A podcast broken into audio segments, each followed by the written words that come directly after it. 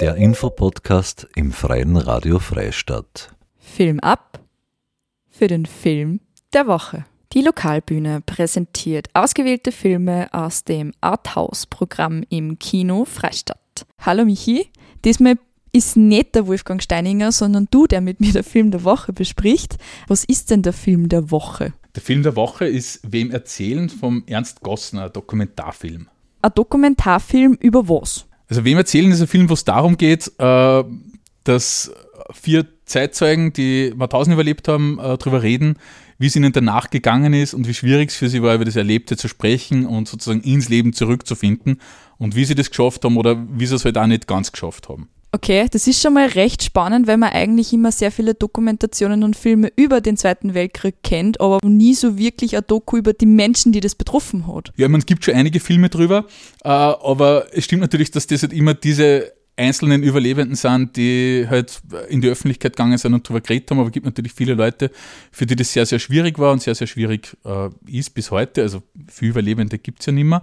Ähm, das ist ja äh, eines der Themen, warum so Filme so wichtig sind, weil es eben äh, hilft, diese, diese Stimmen nicht, äh, dass die nicht vergessen werden.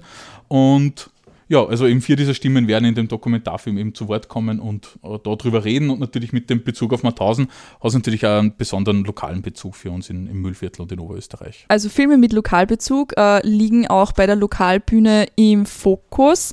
Kann ich das aber auch als Anlass nehmen, warum Sie den Film, Film diese Woche ausgewählt habt, dass es auch derzeit einen spürbaren Rechtsruck in der EU gibt und deshalb auch mehr Gedenken an die Gräueltaten vom NS-Regime stattfinden?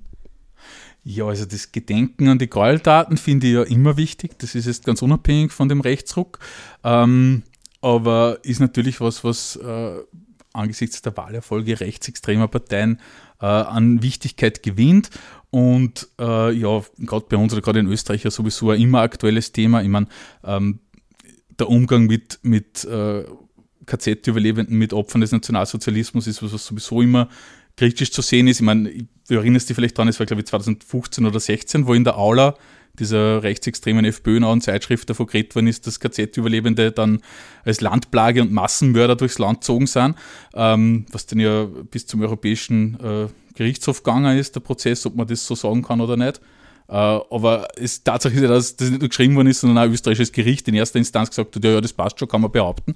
Also man merkt einfach, dass das äh, in Österreich ein Thema ist, das äh, jetzt nicht so eindeutig besetzt ist, wie man glaubt, weil eigentlich wird man davon ausgehen, dass man da bezüglich so rechtsextremer Sachen sich ganz, ganz massiv abgrenzt. Aber nö, sogar bis in die Justiz hinein funktioniert das nicht. Und ja, wir sehen ja, dass, dass Leute, die in ihrer Jugendzeit Neonazis waren, äh, in Österreich auch gewählt werden. Also äh, ist schon, schon immer aktuelles Thema und für uns natürlich auch wichtig, da klar Position zu beziehen und wann das mit so einem Film passieren kann, machen wir das natürlich gern.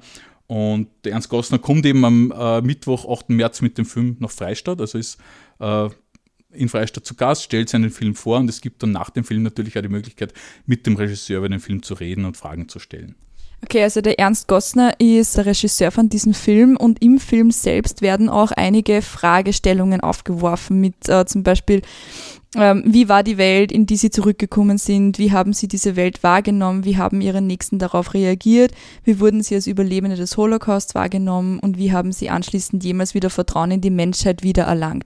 Kannst du das vielleicht auch deiner Meinung nach auch interpretieren, wie jetzt der Regisseur durch den Film diese Fragestellungen äh, beantworten kann oder einfach diese an die Ansehenden weiterreichen? Also ich glaube, beantworten ist was, was ja vor allem die Betroffenen äh, tun müssen haben weil das die Fragen waren, die sie die in erster Linie gestellt haben. Ich meine, was wir schon tun können, ist natürlich uns die Frage stellen, wie die, wie die Gesellschaft damit umgegangen ist äh, und wie weit das auch noch nachwirkt bis heute. Also wir wissen ja, wie, wie schlecht die Aufarbeitung der NS-Zeit in Österreich funktioniert hat, dass teilweise gerade in der Justiz, aber auch in vielen anderen Bereichen die Kontinuitäten personell recht, recht ungebrochen waren. Also Leute, die in der NS-Zeit Richter, Richter, also Richter waren, waren das auch nachher.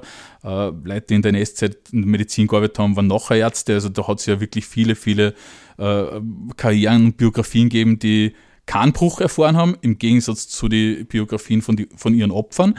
Ähm, und ja, das ist natürlich, glaube ich, was, was natürlich diese Frage umso schwieriger gemacht hat, weil dann natürlich Überlebende heimgekommen sind und gesehen haben, hey, äh, die Leute, die Nazis waren und sind jetzt immer noch in Amt und Würden, äh, ist natürlich schon was, was, äh, glaube ich, für viele Leute äh, das schwierig gemacht hat, darüber zu sprechen, über das, was sie erlebt haben. Oder auch gehört zu werden. Und es hat ja in Österreich viele Beispiele gegeben für so äh, NS-Prozesse, also Prozesse gegen Täter in der NS-Zeit, die mit wirklich skandalösen Freisprüchen oder mit äh, wirklich lächerlich minimalen Strafen geendet haben, äh, was halt einfach gesagt hat, dass da kaum Bereitschaft war, sich wirklich ernsthaft mit dem Thema auseinanderzusetzen.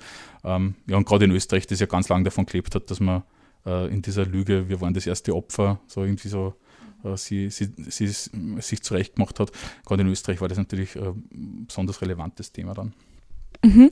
Ernst Gossner hat jetzt, das ist quasi nicht sein erster Film. Was für Filme sind nur von ihm bekannt?